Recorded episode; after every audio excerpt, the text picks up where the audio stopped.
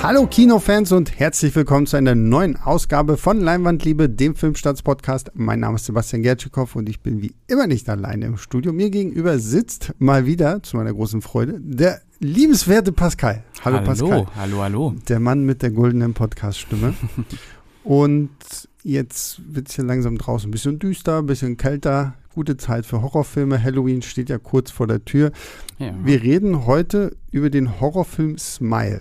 Aber bevor wir zu viele da draußen jetzt direkt verlieren, weil sie den Podcast beim Einschlafen hören und ich die große Ankündigung dann erst am Ende mache und alle sie verpassen, packe ich sie, unsere große Ankündigung jetzt mal hier an den Start. Denn wir haben einen großen, großen Halloween-Podcast geplant, äh, wo Pascal, Julius und ich über eure Horrorfilme sprechen wollen. Also mhm. beziehungsweise über eure Horrorfilm-Tipps, die ihr an uns habt.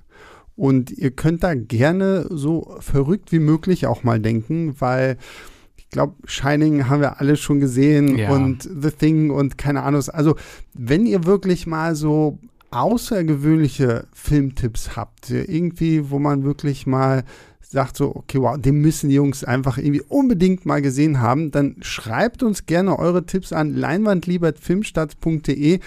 Wir sammeln die dann einfach mal und machen so eine Liste auf, gucken, was wurde vielleicht am häufigsten erwähnt, was klingt für uns einfach so super spannend, dass wir sagen, okay, den wollen wir unbedingt gucken, weil wir diesen Podcast dann tatsächlich auch mal ein bisschen nach euch ausrichten wollen, mhm. um äh, unseren eigenen Horrorhorizont dann ja auch mal ein bisschen zu erweitern.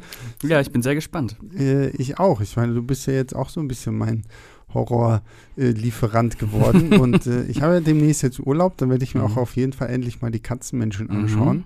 Sehr ich bin gut. auch schon sehr gespannt drauf. Ähm, ja, ich glaube, das war es erstmal. Also wie gesagt, leinwandliebertfilmstarts.de schickt uns einfach mal so eure Horror-Tipps, was wir irgendwie gucken sollten. Ich glaube, wir hatten den Halloween-Podcast pünktlich zu Ende Oktober dann mhm. auch irgendwie geplant.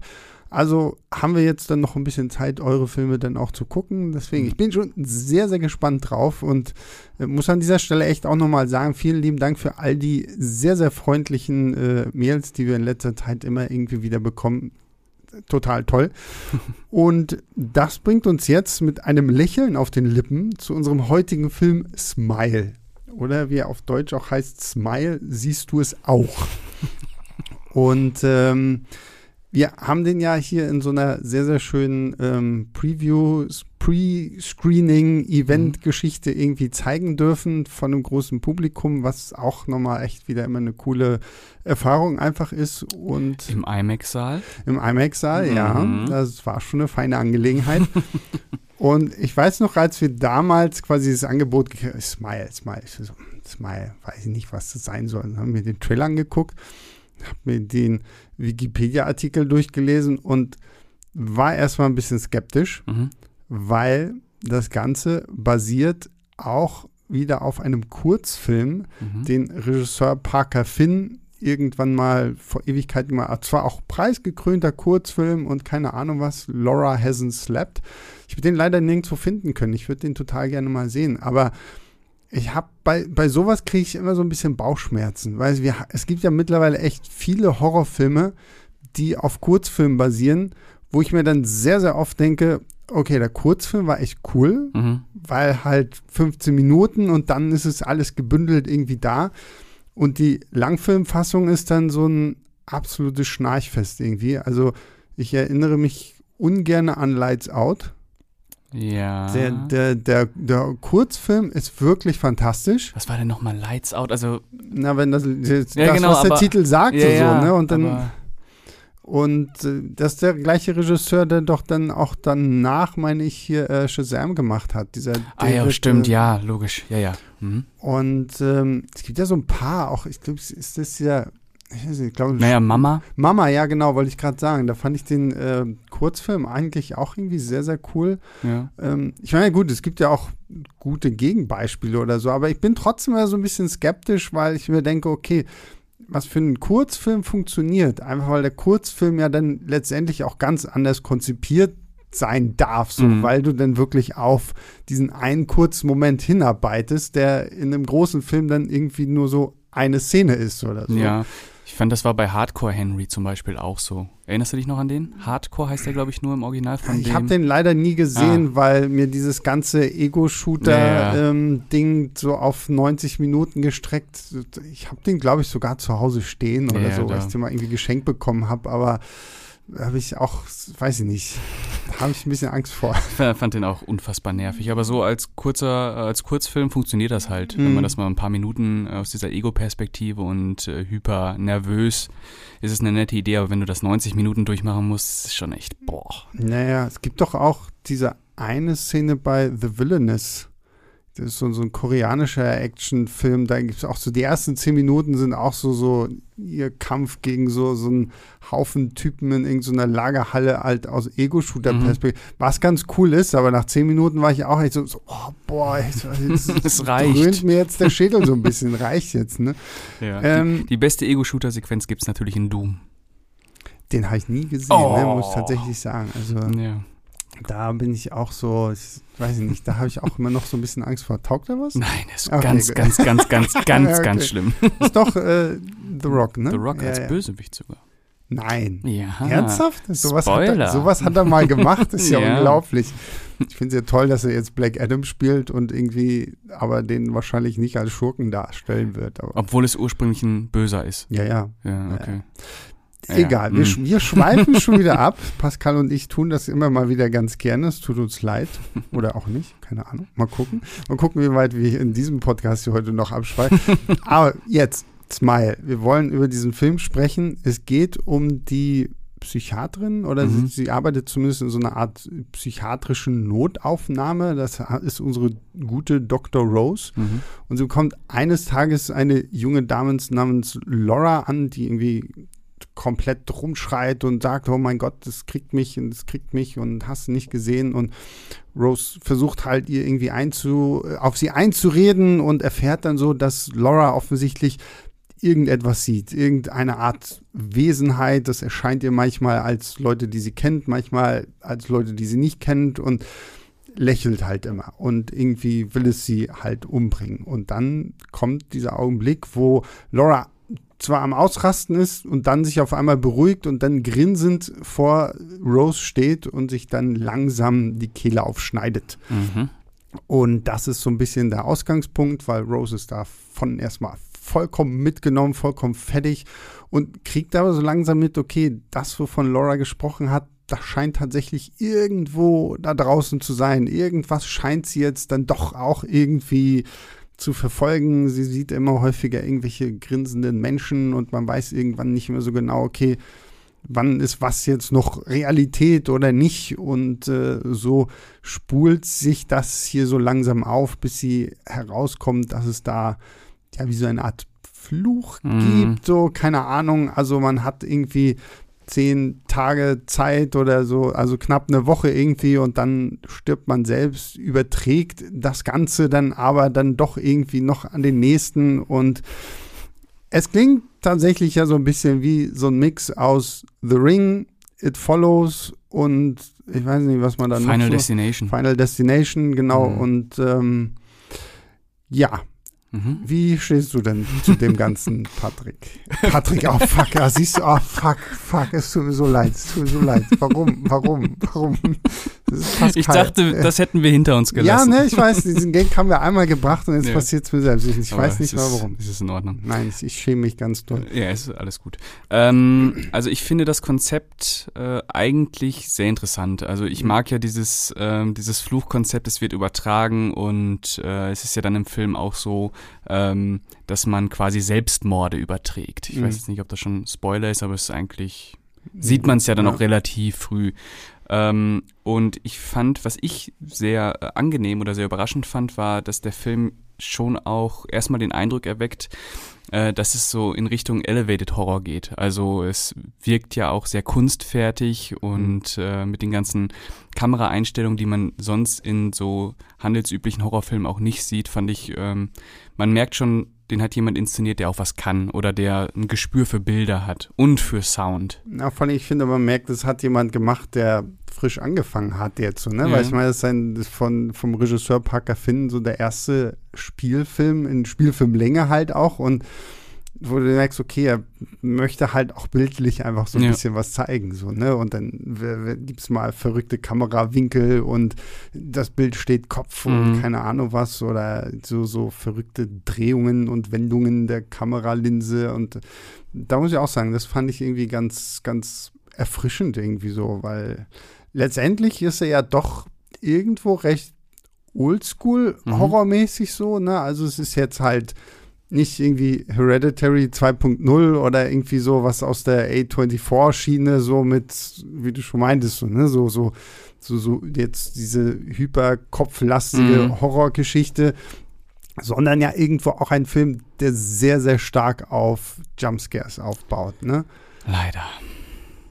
Hat der, hat der nicht, hat bei dir nicht so gezogen? Also ich, ich hasse ja Jumpscares, nicht weil ich hm. mich da so äh, erschrecke. Ich finde, das ist so ein ganz, ganz, ganz billiges Mittel, äh, um Leute irgendwie äh, wach zu halten. Hm. Äh, und bei Smile war es auch so, dass ich da echt teilweise dachte, oh Mann, ey, ich habe doch gesehen, dass du es über Bilder und Atmosphäre schaffst. Warum diese Jumpscares? Weil ich finde auch immer bei Jumpscares ist es so, die werden so lange aufgebaut und dir ist hundertprozentig klar, wann es passiert. Mhm. Und bei Smile saß ich halt gestern drin und dachte mir so, okay, drei, zwei, eins, okay, da war er.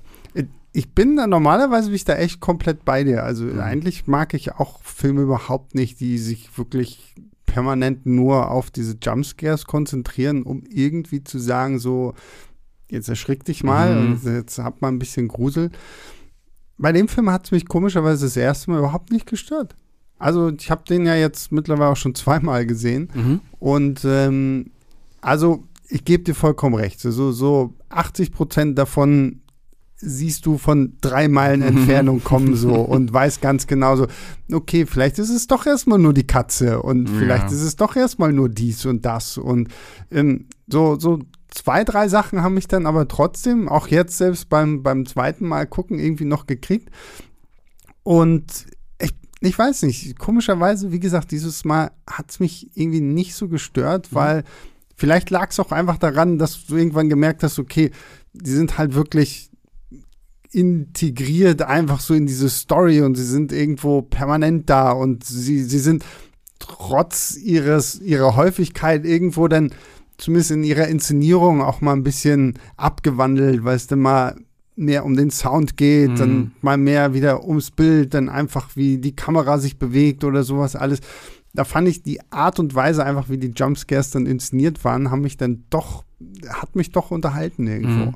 Ja, ich äh, kann mir vorstellen, wenn man äh, in Anführungsstrichen, wenn man das auch mag oder nicht ganz so dagegen ist, äh, dass die auch effektiv inszeniert sind. Aber ich glaube, ich habe einfach ein grundsätzliches Problem damit, dass mhm. ich das. Weil es gibt ja auch zum Beispiel Szenen, wo ein Jumpscare angedeutet wird, wenn man zum Beispiel sieht, dass so eine, so eine Gestalt sehr schemenhaft hin, im mhm. Hintergrund im Dunkeln steht. Aber da macht er dann teilweise keinen Jumpscare, sondern lässt dieses Bild einfach mal für sich stehen, was ja deutlich effektiver ist, als wenn auf einmal irgendeine Gestalt von hinten auf einmal kommt, mhm. bumm. Ähm, und dann gibt es halt auch wieder diese ganz, ganz klassischen Jumpscares, also wo du wirklich sagen kannst, okay, die Person wird jetzt hinter ihr stehen und zwar in 3, 2, 1. Ja, das hat mich echt so ein bisschen gestört leider, weil ähm, ich den ansonsten ziemlich atmosphärisch auch fand. Ich fand, der nimmt sich auch viel Zeit um die Geschichte aufzubauen. Mhm. Ähm, nimmt sich auch viel Zeit für die Figur. Man kriegt ja auch äh, noch so einen ganz anderen Konflikt mit, der ja auch mit ihrer Arbeit zusammenhängt, von wegen, wie geht man mit psychischen Krankheiten um oder wie reagiert die Gesellschaft darauf. Man hat ja auch ihre Freunde, die dann immer nur von Irren reden mhm. und äh, sie hat ja auch eine Vorgeschichte und äh, die wird ihr ja auch irgendwann von ihrem Freund so ganz komisch vorgeworfen. Oh, wo ich mir dachte, Alter, mhm. das ist ja echt eine Frechheit jetzt gerade. Und äh, ist ja auch ein interessanter Punkt bei dem Film noch, der ja auch äh, viel Spannung generieren kann und es teilweise auch macht, wenn ähm, die Frage ist, ob sie jetzt einfach nur durchdreht hm. oder ob es wirklich so ist. Äh, und deswegen, ich weiß nicht mehr, wie ich auf das, äh, was der Ursprung meiner Aussage war, aber ja. Dass der Film quasi trotzdem diese Figur gerade gut aufbaut. Genau, und genau. Äh, das fand ich auch wirklich sehr, sehr schön. Also letztendlich hast du da ja auch noch so eine dramatische Ebene einfach drin und äh, von, von dieser verzweifelten Frau, die selbst halt, wie du schon meintest, ne, irgendwann nicht mehr so wirklich weiß, okay, passiert das jetzt wirklich oder träumt sie das alles nur? Und ich finde, es gibt so, so ein paar Szenen, wo der Film das halt wirklich schön aufbaut, wo du den, den Übergang zwischen Traum und Realität gar nicht so mitbekommst, bis dann natürlich wieder irgendein Jumpscare kommt mhm. und dir sagt so, haha, war doch nur geträumt und ja. so. Ähm, aber trotzdem allein dadurch, äh, ich, ich war halt auch sehr investiert in, in mhm. ihre ja dann auch späteren Recherchearbeiten, weil es ist ja so auch so ein bisschen so eine Detective Story mhm. irgendwie, wo sie halt herausfinden muss, okay, was ist passiert und wir haben ja schon gesagt, es wird quasi durch Selbstmorde irgendwie übertragen so und dann muss sie natürlich irgendwie so die Kette rausfinden, wo, wie fing das an so, wo ich jetzt auch schon so ein bisschen Angst habe, okay, das, das schreit schon wieder nach, okay, wann kommt das Prequel, wann kommt das Sequel und bei dem Ende? Äh, genau, der Film endet leider halt auch sehr offensichtlich so, dass man sagt, ja, wunderbar, wenn das Ding erfolgreich ist, hauen wir ja. noch Smile 2 jetzt smilet ja. es noch lauter und irgendwie und äh, dadurch, dass man da ja auch wirklich äh, in, in die Vergangenheit noch viel gehen kann, kann man das ja, ja hier auch theoretisch als Franchise genau. groß ausbauen. Und dann auch wieder so nach dem Final Destination Konzept, ne? Genau, Weil ja. Äh, Smile ja auch äh, wie der erste Final Destination, der übrigens grandios ist, der mhm. erste Final Destination. Also wenn ihr den lange nicht mehr gesehen habt, guckt den mal wieder. Der ist wirklich super, weil der auch noch nicht so auf die Comedy-Schiene geht wie die ja, anderen Teile. Ja. Und da ist es ja auch so, dass der Hauptdarsteller irgendwann auch Nachforschungen ähm, machen Stimmt, muss ja, und dann genau, auch auf den Candyman trifft, der ihm dann sagt, ja, der Tod, bla bla bla bla bla. Und äh, die sind sich schon relativ ähnlich äh, von der Dramaturgie. Ähm, ähm, nur dass Smile dann doch nochmal ähm, etwas, etwas größeren Bogen macht, würde ich sagen. Also es geht ja dann auch äh, viel um ihre Vergangenheit noch mhm. und das Ende ist ja dann wirklich auch, ohne zu spoilern, nochmal eine ganz große Auseinandersetzung mit sich selbst und so weiter. Ähm, ja, ja, aber wie gesagt, es hat mir echt Spaß. Vor allen Dingen auch, dass man dann noch mal so diese Schiene mit, was du schon angedeutet hast, mit ihrem Verlobten, der sie ja dann auch sehr hart konfrontiert, so, weil so nach dem Motto, ja, dieses Verrücktsein, das liegt ja bei euch irgendwie in der Familie Ach. und so nach dem Motto, ja, natürlich habe ich das nachgeforscht, weil ich muss doch gucken, worauf ich mich hier einlasse nee, und äh, dann gibt es ja auch noch den, den Polizisten, so, der mhm. ihr, ihr Ex ist und so, also da steckt, äh, finde ich, auch wirklich erstaunlich viel menschliches Drama irgendwo einfach auch drin. Und ich muss auch wirklich sagen, jetzt muss ich wieder auf. Die, sie hatte sowieso den geilsten Namen, die Hauptdarstellerin Sosie Bacon. Die Tochter von Kevin Bacon. Ach, wirklich? Ist mhm. das so, ja? Krass. Ja. Achso, siehst du, dann heißt der Name, ich habe halt nur an Bacon gedacht. Nur, hm, lecker Bacon.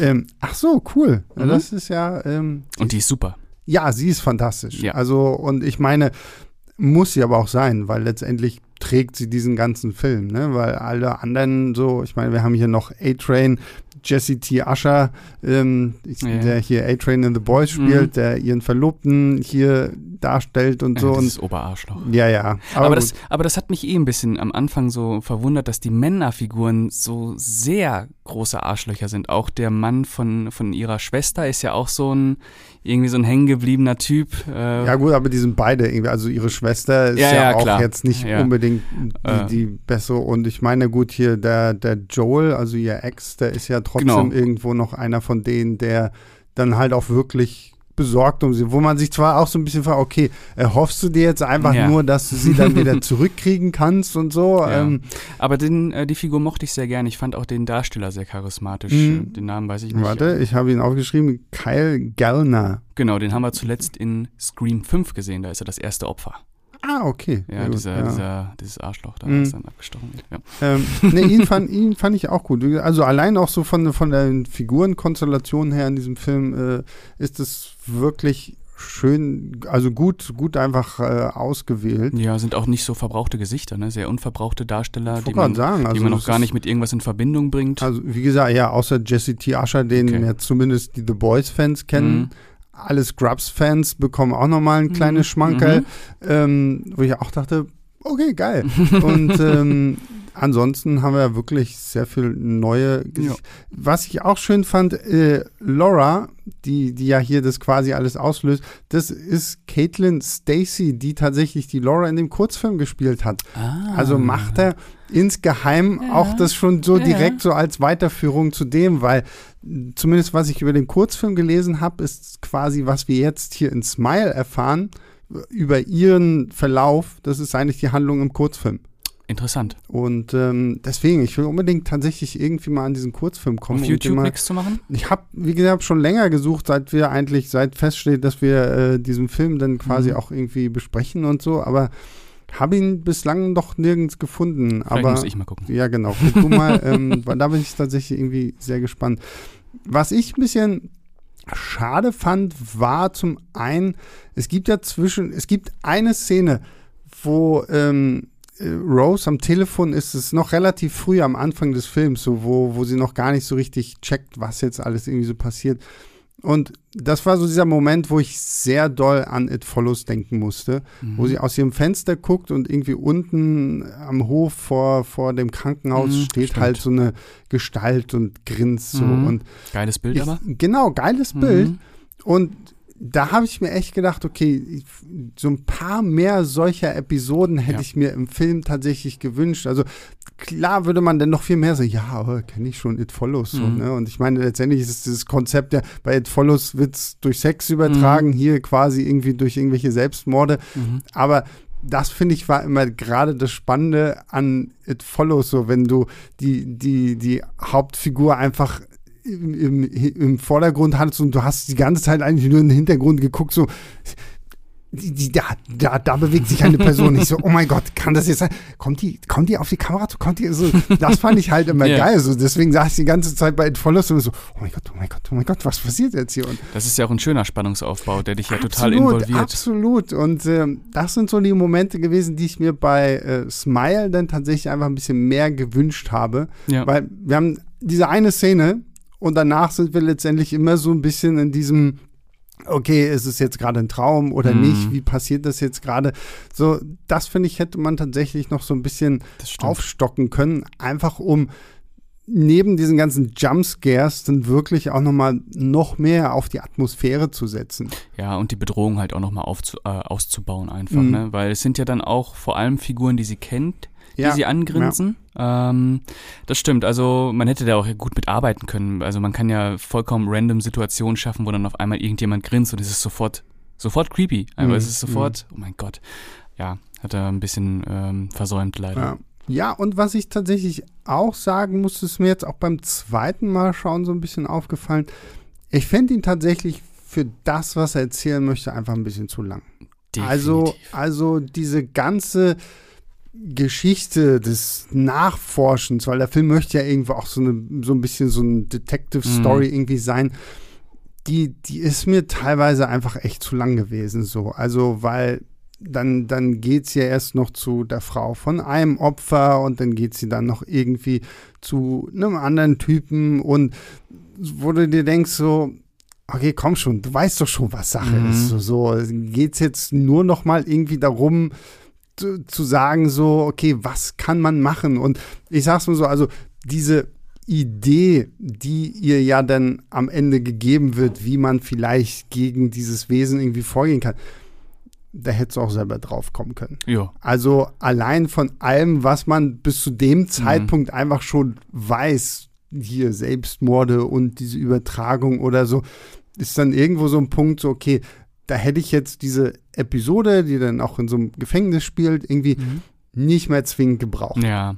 Ja, ähm, kann ich dir nur zustimmen. Also der ist knapp zwei Stunden lang. Mhm. Ähm, da kann man 20 Minuten rauskürzen. Äh, dann hat er ein besseres Tempo, dann ist er auch nochmal effektiver erzählt einfach und äh, ja, wie du schon sagst, diese Nachforschung, irgendwann kommst du selber drauf, glaube ich. Mhm. Und äh, aber es ist, ich fand diese trotzdem, dass es ein sich irgendwie auch langatmig angefühlt hat, ähm, fand ich es dann doch sehr stimmungsvoll, auch als sie mit dem Polizisten dann diese Videos sich anschaut von äh, Polizeimaterial. Mhm. Ähm, das waren schon stimmungsvolle Momente, aber natürlich ist das, ist der Film viel zu lang mit seinen fast zwei Stunden. Ja, ja, absolut. Wie gesagt, also ich gibt es auch. Also ich habe mich jetzt auch nie gelangweilt, so dass mhm. ich sage, boah, das ist jetzt gerade irgendwie ein krasser Hänger in der Story und äh, okay, das ist jetzt der perfekte Punkt, um mal aufs Klo zu gehen mhm. oder sowas. So, ich war trotzdem gut investiert einfach in diese Story und war auch gespannt, so, okay, was, was wollt ihr mir jetzt noch aufzeigen oder so. Aber da hatte ich echt auch einfach so ein bisschen das Gefühl, so, okay, wir, wir betreiben zu viel schon Franchise-Vorbereitung. Mhm. So, so, okay, wir, wir packen schon mal ganz viel auf den Tisch damit wir dann irgendwann, wenn das Ding erfolgreich ist, uns darauf mhm. zurückbeziehen können. So, oh, erinnert euch in Teil 1, da war das und dieser Name fiel da schon mal. Mhm. Und ähm, ja, deswegen, also ich gebe dir da vollkommen. Ich glaube, 90 Minuten wäre für diesen Film ja. genau das Richtige gewesen. Ja. Dann wäre wirklich grandios gut, würde ich auch sagen, so, weil ich muss schon sagen, so von dem, was ich auch irgendwie so in letzter Zeit so an Horrorfilmen, also aktuellen Horrorfilmen, ne, mhm. so, so, die jetzt gerade dann auch irgendwie dieses Jahr so gekommen mhm. sind, muss ich trotz allem sagen, Smile für mich so eins der besseren Beispiele gewesen, was ich einfach irgendwie so im Kino gesehen habe. Aber mhm. ich muss auch dazu gestehen, ich weiß, ich habe gar nicht so viel Horrormäßiges irgendwie dieses naja, Jahr groß gesehen. Wir hatten Scream 5. Ja. Äh, wir hatten Orphan. Ne? Ich habe auch noch eine absolute Vollkatastrophe im Kino gesehen und zwar den neuen Jeepers Creepers. Äh, Uff, ja, nee. Wow, das war echt. Da, also wow. Den, den, ersten Jeepers Creepers mochte ich noch wirklich super. gerne. Ja. Ähm, die anderen Fort, ich weiß gar nicht, da hat er auch ein paar Fortsetzungen Zwei. dann. Ne? Ja, die, und das war jetzt der Reborn ich, ist der vierte. Ja, habe ich jetzt alles nicht gesehen. Ja. Und, ähm, ja. Wow. Wow. Ja, aber ich fand schon Orphan First den habe ich nicht gesehen. Also gibt es ja hier auch einen sehr schönen Podcast, wo Yves und ich äh, gegen Julius antreten, weil Julius fand ihn ja tatsächlich gut. Also, ja. ja. der ist insgesamt auch eher so durch, durchschnittlich ange, angekommen, ne? Ja, also wie gesagt, ich weiß aber auch nicht, warum man 13 Jahre danach noch irgendwie so ein Prequel ja. gebraucht hat. Aber egal so. Aber ja, ansonsten ja. so horrormäßig Gut, jetzt kommt demnächst ja noch Ach, Hello X natürlich. Stimmt, X, ja, ja X, ja. Der ja. war, der gehört auch noch zu den Guten dieses Jahr. Dann kommt dieses Jahr ja noch Halloween Ends. Der kommt auch schon demnächst. Der kommt Steht auch schon, schon demnächst, genau. Und ähm, Nope kann man vielleicht noch so ein bisschen ins Horrormäßige mit reinschieben. Stimmt, ja. Der ist natürlich brillant gewesen. Oh. Es gibt wahrscheinlich noch ein, zwei Filme, die wir gerade vergessen, aber ähm, Smile zählt auf jeden Fall zu den überdurchschnittlichen. Ja, ne? Ja. Also das, darauf können wir uns, glaube ich, echt einigen. Zumal ich auch, wie gesagt, auch gestern, ja, und ich habe den Film schon zum zweiten, ich hatte schon manchmal auch ein bisschen Gänsehaut. so, ne? Also, ähm, und ich liebe ja solche Filme auch tatsächlich im, äh, in einem vollen Kinosaal zu ja, gucken. So, und der war voll.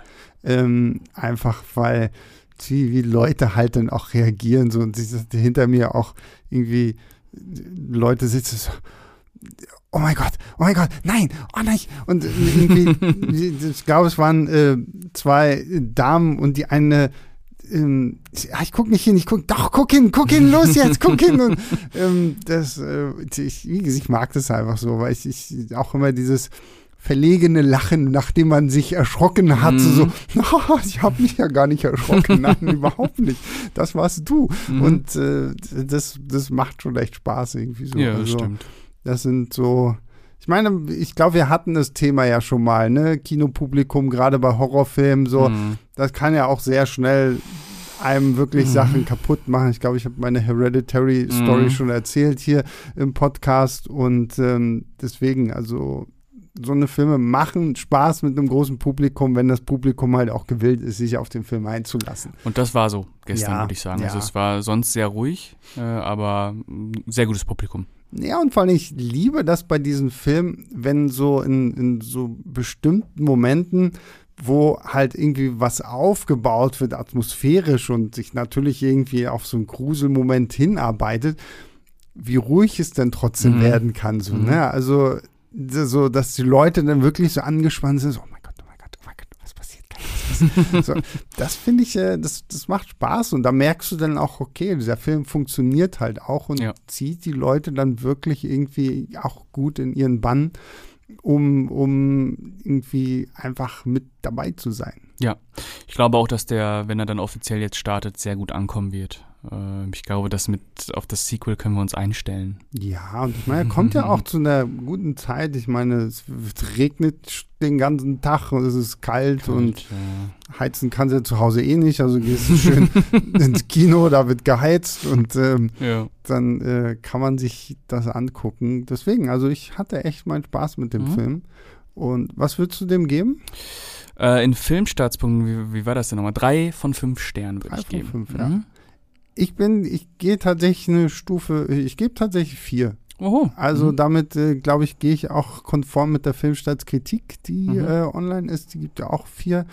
Ich hatte einfach echt Spaß. Klar, mhm. der Film hat wirklich irgendwo auch so seine Fehler und man merkt halt einfach, dass es hier auf einer sehr dünnen Story irgendwie basiert, die jetzt hier aber dann irgendwo gekonnt einfach durch die ganzen Schauspieler und äh, vor allen Dingen durch Sosie Bacon halt dann auch mhm. nochmal wirklich belebt wird und hier eine gute Performance einfach abliefert. Das, ja. Ich hatte da echt meinen Spaß mit und das ist so ein schöner Oldschool-Horrorfilm, der, wie gesagt, man muss es halt mögen, ne, weil er doch sehr, sehr viel sich einfach auf die Jumpscares verlässt.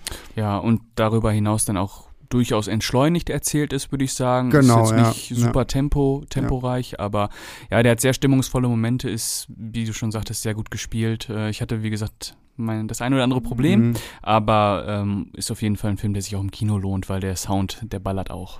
Der Sound ist auch geil. Ja, das stimmt, das stimmt. Ja, damit sind wir eigentlich schon durch, aber oh. ich will ah. noch gar nicht aufhören, es ist nee. erst eine halbe Stunde um. Nee, müssen wir noch dann, ein bisschen dann müssen, über was Dann müssen wir noch über irgendwas. Was hast du denn zuletzt im Kino gesehen, Pascal? Was habe ich denn zuletzt im Kino gesehen? Äh, Don't Worry, Darling. Habe ich oh, äh, geschaut. Und? Ja. Äh, fand ich, geht so. Ja, ja. ja, ich war, also ich fand, äh, schauspielerisch ist der wirklich ähm, gut. Also Florence Pugh ist grandios. Florence Pugh ist super, ja, ja. ja. Harry Styles fand ich auch okay. Mhm. Äh, dafür, dass er ähm, eigentlich äh, sich anders sein Geld verdient, äh, fand ich das gut.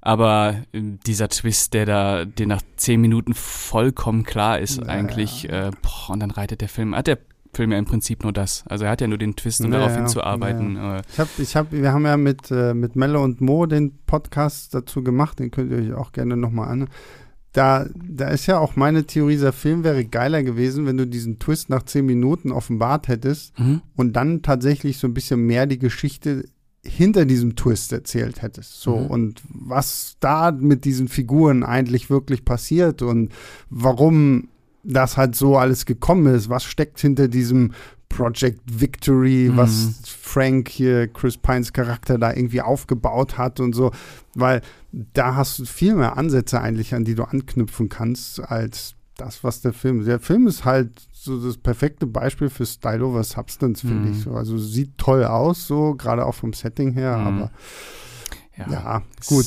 Keine Ahnung. Vergessen. Haben wir, ja, ja, genau. Und da haben wir ja auch schon sehr, sehr ausführlich drüber gesprochen.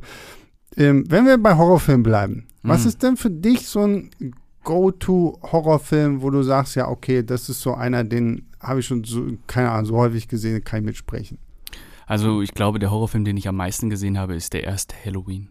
Mhm, äh, ja. ähm, ist jetzt leider sehr naheliegend, die Antwort. Mhm. Ähm, ich habe, habe ich denn noch einen, den ich so oft gesehen habe? Also man muss ja auch sagen, ich bin Jahrgang 91. Mhm.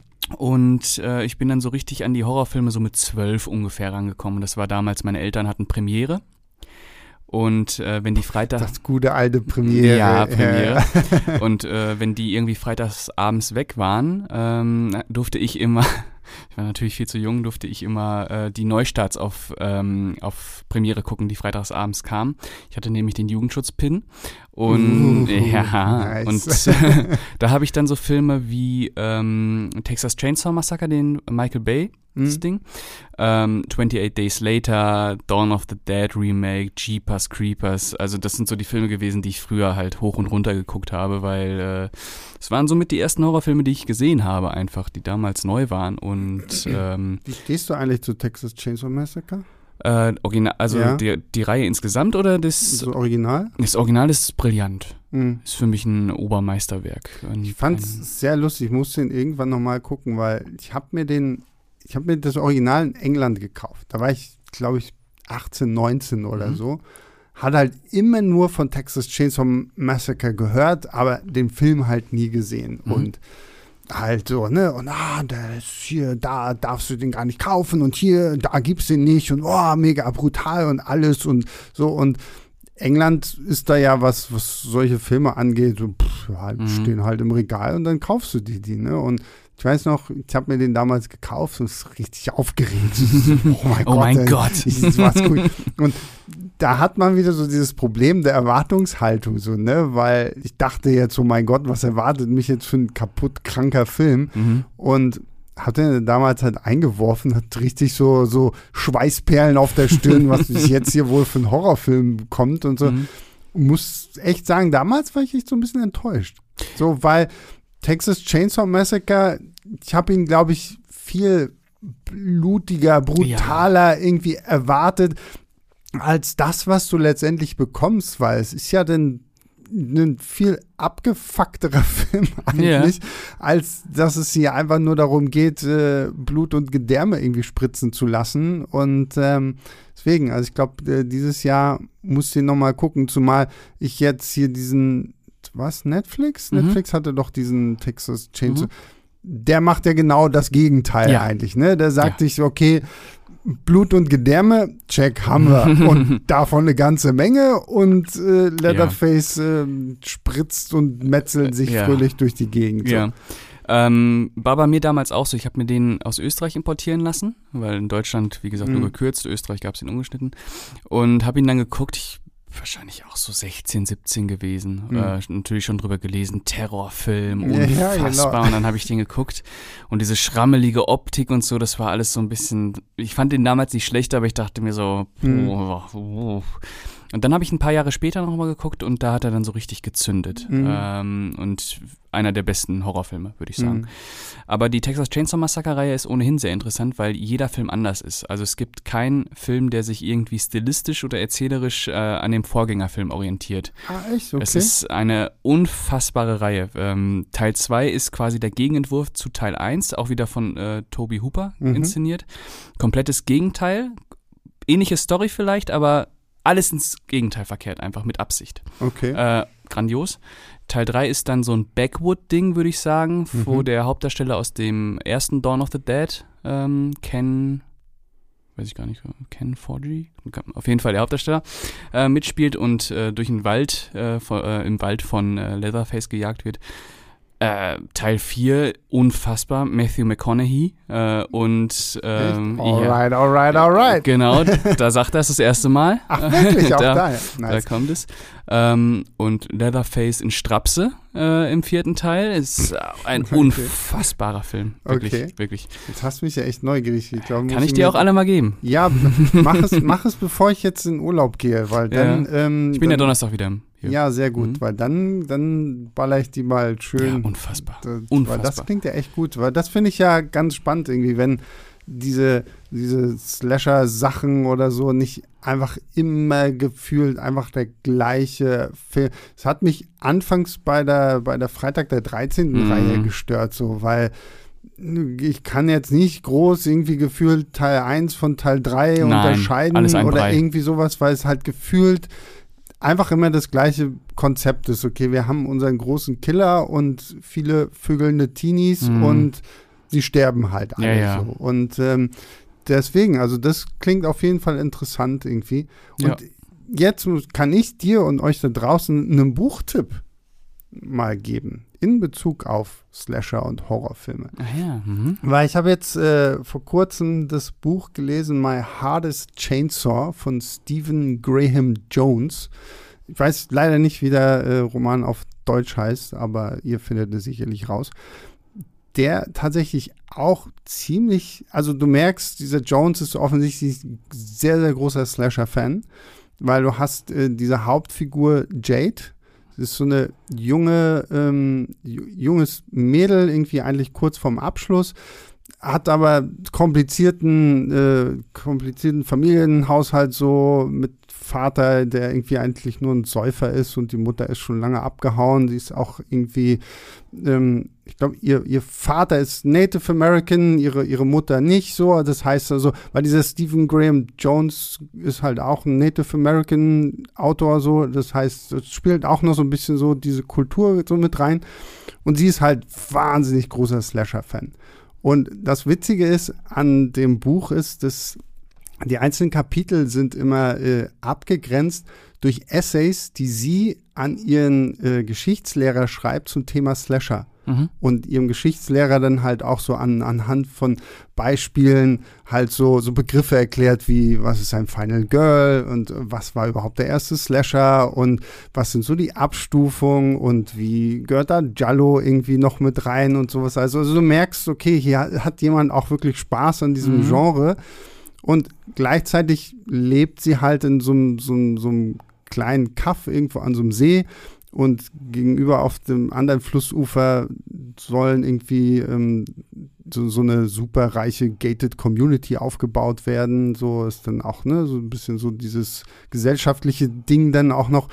Und sie ist halt irgendwann felsenfest überzeugt, in ihrem kleinen Ort treibt sich ein Slasher-Killer rum. Mhm. Und sie trifft dann auch an ihrer Schule ein junges Mädel, von dem sie auch felsenfest überzeugt, du bist das Final Girl. Und ich muss dich jetzt darauf vorbereiten, dass du das Final Girl bist. Und dieser, dieses ganze Buch ist auch so, so, so ein schöner Slowburner, weil es wird in Ruhe alles irgendwie aufgebaut. Es geht halt auch viel einfach um Jades Storyline und halt einfach ihre Liebe zu diesem Film und man erfährt auch mehr und mehr, warum sie sich so ein bisschen in diese Welt der Slasher so verloren hat und sowas alles. Und das Finale ist dann das kaputteste, was ich seit langem irgendwie in so einem Horror-Slasher-Roman gelesen habe, wo ich mir denke, okay, bei dem Film, wenn Hollywood anklopft und Hollywood wird definitiv anklopfen und irgendwann werden wir hier sitzen und die Filmbesprechung zu My Heart is a Chainsaw machen, mhm. dann, wenn das ein guter Regisseur, eine gute Regisseurin, wie auch immer macht, so, dann haben wir das blutigste Gemetzel am Ende äh, aller Zeiten. Also ich habe zu Hause nur gesessen und diese Seiten nur geblättert und gelesen und gedacht, was passiert hier gerade so? Und ähm, sehr, sehr geil gemacht und mhm. vor allen Dingen, das Schwierige wird da natürlich, glaube ich, dann wirklich wieder so ein bisschen so diese ganzen Essays so mit reinzubringen und ihr ganzes Fachsimpeln über mhm. Slasher mhm. und sowas alles. Aber so als äh, ich habe Hardy schon angefixt mit dem Film, also, äh, mit dem Buch. Mhm. Ähm, deswegen, also vielleicht, wenn du mal was zum Lesen brauchst, irgendwie mhm. für den nächsten Urlaub oder so, kann ich tatsächlich empfehlen. Passt gut so zu unseren ganzen Horrorgeschichten hier jetzt auch so mit rein. Ja, klingt gut. Klingt interessant. Ähm, könnte, könnte im Film dann natürlich so ein bisschen äh, neunmal klug irgendwann wirken, ne? wenn, wenn du so, eine, so einen Charakter hast, der immer alles kommentiert.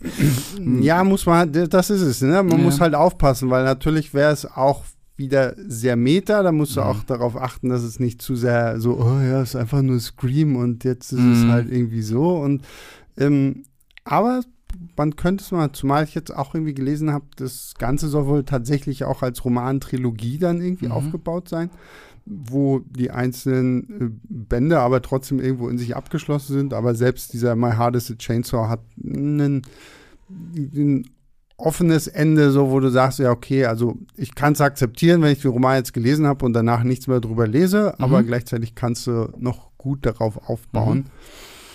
Also von Klingt daher, ähm, ja, bin ich echt gespannt. Ähm, aber jetzt tatsächlich bin ich noch mehr gespannt auf äh, die Texas Chainsaw Massacre, ja, weil, weil da ist, äh, kann ich ja dann tatsächlich mal was nachholen hier. ja, ist auf jeden Fall eine der interessantesten. Ich würde nicht sagen, dass es eine der besten ist, weil die Filme dann letztendlich so faszinierend und irritierend sie auch sind, teilweise, ähm, sind sie nicht wirklich gut. Hm. Ne? Aber es was? ist halt immer was anderes, als wenn du jetzt irgendwie, wie du schon gesagt hast, Freitag der 13., wo du die Teile nicht auseinanderhalten kannst, mhm. weil die alle gleich aufgebaut sind. Mhm. Es gibt natürlich kleine Ausreißer, ja, mhm. aber bei Texas Chainsaw Massacre, da weißt du, was Teil 1 ist, da weißt du, was Teil 2 mhm. ist und so weiter und so fort. Und das zieht sich ja dann auch bei dem, äh, bei den neuen Filmen mit. Da mhm. gibt es ja noch das Prequel, das saubrutale Prequel, Leatherface äh, ah, von okay. den beiden Franzosen. Ja wahrscheinlich der brutalste Teil von allen, wo es dann auch so richtig abartig wird. Okay. Ähm, und natürlich der äh, Michael Bay produziert, den ich auch sehr gut finde, weil es wirklich äh, so ein straighter Terrorfilm ist, der voll nach vorne geht mhm. äh, und so richtig einen raushaut. Diese Michael Bay-Phase, ich, ich weiß, also den, den dieses äh, Nightmare on Elm Street Remake oh, fand ich furchtbar. Katastrophe. Ähm, den Freitag der 13 fand ich ganz unterhaltsam für das, was es sein sollte. Ist auf jeden Fall besser als Nightmare. Genau, und ähm, ja genau, dann noch Texas Chainsaw Massacre. Was sind eigentlich so dein Lieblings-Horror-Franchise? Oh, mein Lieblings-Horror-Franchise kann nur Scream sein, mhm. weil äh, das, das ist das einzige Horror-Franchise, wo jeder Teil gut ist. Ja, ne? Ja. Das ist also ich, ich bin trotzdem irgendwie sehr, sehr großer Fan einfach von Freddy.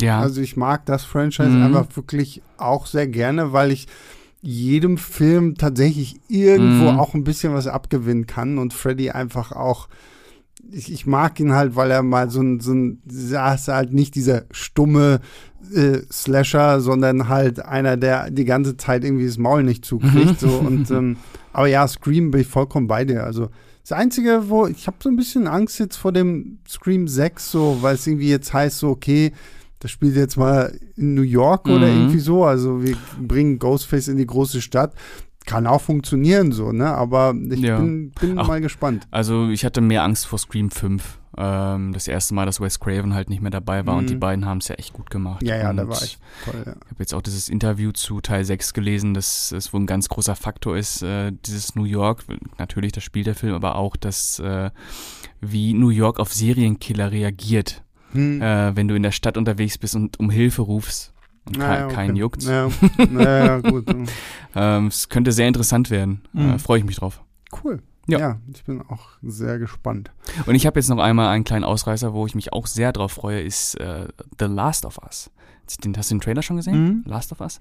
Sieht ja richtig grandios aus. Ich habe ja, als ich äh, Corona hatte, äh, vor ein paar Monaten, äh, beide Spiele hintereinander gespielt. Äh, und, und, ah, und? Ja, super, super. Auch Teil 2? Ja, äh, also Teil 2 ähm, ist natürlich äh, nochmal besser als der erste, ich finde. Danke. Und ja. ähm, ich meine, das ufert jetzt vielleicht wirklich, aber ich finde es halt, finde halt auch krass. Also ja. ich habe und Teil 1 habe ich damals rauf und runter gezogen. Also Teil 1 habe ich bestimmt schon vier, fünf Mal mhm. oder so gespielt. Einfach weil es auch so eins der ersten Games war, was ich dann auch für die PS3, glaube ich, meine ich, noch hatte. Und dann hier Last of Us 2 habe ich, glaube ich, erst so vier Monate nach Veröffentlichung irgendwie spielen können. Keine Ahnung warum. Aber mhm. habe halt mitgekriegt, wie gefühlt das ganze Internet ja irgendwie das Maul zerrissen hat, so letzte Scheiße und ja. dann wieder so dieses äh, das Übliche, was halt dann irgendwie mhm. kommt, sobald irgendwie starke Frau dann irgendwie mhm. viel was zu sagen hat, so ich denke, oh, Leute, und dann habe ich das gespielt. So. Dieses Spiel hat mich fertig gemacht. Ja. Also auf eine, eine, eine positive Art und Weise, aber teilweise auch echt so, wo ich den, den, den Controller weggelegt habe und so, sorry, das kann ich jetzt nicht. Ich kann, ich kann das jetzt nicht mhm. so machen, so, weil dieses Spiel setzt sich ja dann auch, so, ich glaube, so, so zum Ende hin auch Situationen aus. Mhm wo ich dachte, nein, nein, nein. Und, und, und trotzdem finde ich dieses Spiel einfach grandios, weil wie es halt dieses ganze Thema der Rachefrage Unfassbar. irgendwie aufnimmt und gerade ja auch dieses Szenario aus dem, aus dem Finale vom ersten Teil einfach mal umkehrt. Ja. Und so halt dieses, dieses klassische Prinzip Gewalt erzeugt gegen Gewalt einfach mal dir als Spieler vor die Nase setzt und, und du kommst irgendwann an einen Punkt, wo du einfach müde bist zu töten. Ja. Du bist ja. einfach so müde, du willst nicht mehr. Ja, ja. Aber du musst. Ja. Und dann kommt ja dieser Kampf am Ende im Wasser. Boah, du willst einfach nicht mehr. Du es bist so durch. Das ist echt krass. Also ich war, wie gesagt, ich war gleichzeitig auch geil, wie sie das Spiel einfach nochmal erweitert haben. Also allein auch spielerisch und so von der Welt her und so. Also Episch. Ich, ich will jetzt, wenn ich dann irgendwann mal Elden Ring durch habe, ähm, will ich auf jeden Fall auch nochmal ähm, eins und zwei irgendwie hintereinander ja. spielen, so, weil das, glaube ich, ist vielleicht echt nochmal so ein anderer. Und bei der Serie, ich weiß nicht, also was mich zumindest positiv stimmt, das ist eine HBO-Serie. Ja. Das heißt, und HBO hat ja eigentlich immer gut die Zügel in der Hand, so was das irgendwie angeht. Und ich meine, man sieht es ja jetzt auch gerade aktuell bei House of the Dragon.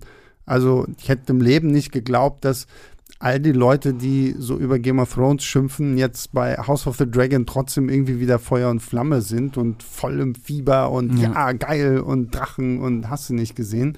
Ja, und es sind die Macher von Tschernobyl. Ja, genau. Und, und halt hier Neil Druckmann, also der ja, ja auch für die äh, Spiele verantwortlich gewesen ist. Ähm, ich bin echt gespannt. Ich habe so ein bisschen Schiss davor, dass es am Ende irgendwie so ein The Walking Dead 2.0 wird, weil halt so, ne, Apokalypse mm. und es sind jetzt hier halt keine Zombies, sondern diese pilzinfizierten mm, Menschen und so, die Klicker und sowas alles.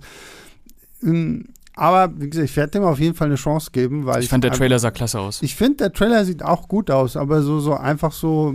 Ich hoffe, dass sie halt die, gerade diese ganze emotionale Ebene das hinkriegen, ne? weil ja Diese, ich habe da volles Vertrauen in HBO. Hm. Ja, ja, sehr gut. ja, bin ich echt gespannt. Aber gut, das ist wahrscheinlich ein Thema für unsere Kollegen vom Movie Pilot, ja. die ja mit Streamgestöber dann eher über Serien und sowas sprechen. Aber ja, bin ich äh, auch sehr gespannt. So, damit haben wir es jetzt hier noch ein bisschen rausgestreckt mit ein paar Diskussionen über ähm, Texas Chainsaw Massacre, noch eine Buchempfehlung, noch eine mhm. Spielempfehlung, mhm. Serienvorfreude läuft bei uns hier. Ähm, ja. Nächste Woche ähm, reden wir über was ganz anderes Tolles, nämlich über Konstantin. Wow, also, mit wem redest du denn darüber? Ich weiß nicht. Also ich weiß auf jeden Fall mit Julius und nee. ähm, nicht? Nee. Nicht mit Julius? Der andere Julius, der Markus. Ach, Markus, ja, stimmt, Markus. Ja, er feiert sein, sein, seine Return to the Podcast, nachdem mhm. er ja jetzt in der Papa-Pause war. Und ich weiß, ich möchte sagen, Patrick ist auch noch mit dabei, aber ich bin mir nicht so ganz mhm, sicher. Das könnte sein. Ähm, genau, also genau. Wir reden mit äh, Markus und Pascal über Konstantin, ähm, weil ja tatsächlich jetzt vor kurzem Konstantin 2 angekündigt wurde. Das werden wir natürlich auch diskutieren, wie gut das ist, ob das was werden kann oder nicht. Ähm, ich kann jetzt aber schon mal, ich liebe Konstantin. Also ich finde, der ist so unterschätzt, so gerade was diese ganzen Fantasy-Mystery-Dinger mhm. irgendwie angeht. So, ich finde den großartig. Und ähm, genau, und ich will noch mal auf unseren Horror-Halloween-Podcast hinweisen. Also ich glaube, es wird demnächst auch irgendwie auf Insta noch eine Story geben. Die gibt oder? es schon. Ach, die gibt es schon. Also wenn ja, ihr gut, das hört, ist vorbei. Dann ist, dann vorbei. dann habt ihr Pech gehabt. Nein, aber wie gesagt, wenn ihr so wirklich interessante Horror-Tipps irgendwie habt, die jetzt nicht so die, die, üblichen Verdächtigen ja, also sind. ich kann so. das nochmal sagen, also ihr wollt nicht wissen, was wir über Shining, Halloween und Rosemary's Baby sagen. Ist klar, den findet, finden wir alle super. Klar, ich meine sogar, wir haben sogar einen Podcast zu Rosemary's Baby Ja, ich habe den genommen beim ähm, letzten, letztes Jahr Halloween. Nee, aber ich, ach so, ja gut. Ich Weil weiß gar nicht, ob wir ausführlich auch mal irgendwie einen hatten. Es schon, schon so viele Podcasts hier. Okay. Ähm, aber gut, ich meine, ich hätte auch nichts dagegen, dass wir mal ausführlich zu, zu, zu dem Original Halloween, da kann man ja auch viel sagen. Ja. Aber ähm, wie gesagt, aber deswegen, also pickt euch mal irgendwie so Sachen raus, wo ihr sagt, okay, haben die vielleicht noch nicht gesehen oder haben vielleicht viele von euren Zuhörern irgendwie gar nicht so auf dem Schirm mhm. oder so. Mal wirklich so, mal eure Geheimtipps. So ja. irgendwie, wo ihr wirklich sagt, so, okay, über den Film wird viel zu wenig gesprochen. Da haben wir alle echt Bock drauf. Deswegen also eure Horror-Tipps an leinwandliebertfilmstarts.de. Dann gucken wir mal, was wir da für eine interessante mhm. Liste zusammenkriegen. Ich bin schon sehr gespannt, weil neue Horrorfilme habe ich immer Bock, weil es gibt so viel da draußen, was man irgendwie immer ja. noch nicht gesehen hat. Ja. Und ähm, ja, Pascal, erstmal vielen lieben Dank, dass du heute wieder hier warst. Sorry, dass ich dich Patrick genannt habe. Kein Problem. Ähm, und unser größter Dank geht natürlich raus an alle, die Woche für Woche zuhören. Freut uns wirklich wahnsinnig sehr. Wie gesagt, das Feedback, was wir in letzter Zeit echt bekommen, ist unglaublich lieb von euch und ähm, wie gesagt, Bewertungen auf äh, Spotify, Apple Podcast App hilft uns auch immer, weil je weiter wir in den Charts aufsteigen, desto krassere Chartstürmer sind wir. Mhm. Und ähm, ja, dann hören wir uns nächste Woche wieder, wie gesagt, dann mit Konstantin und damit äh, macht's gut, bis nächste Woche. Ciao, ciao.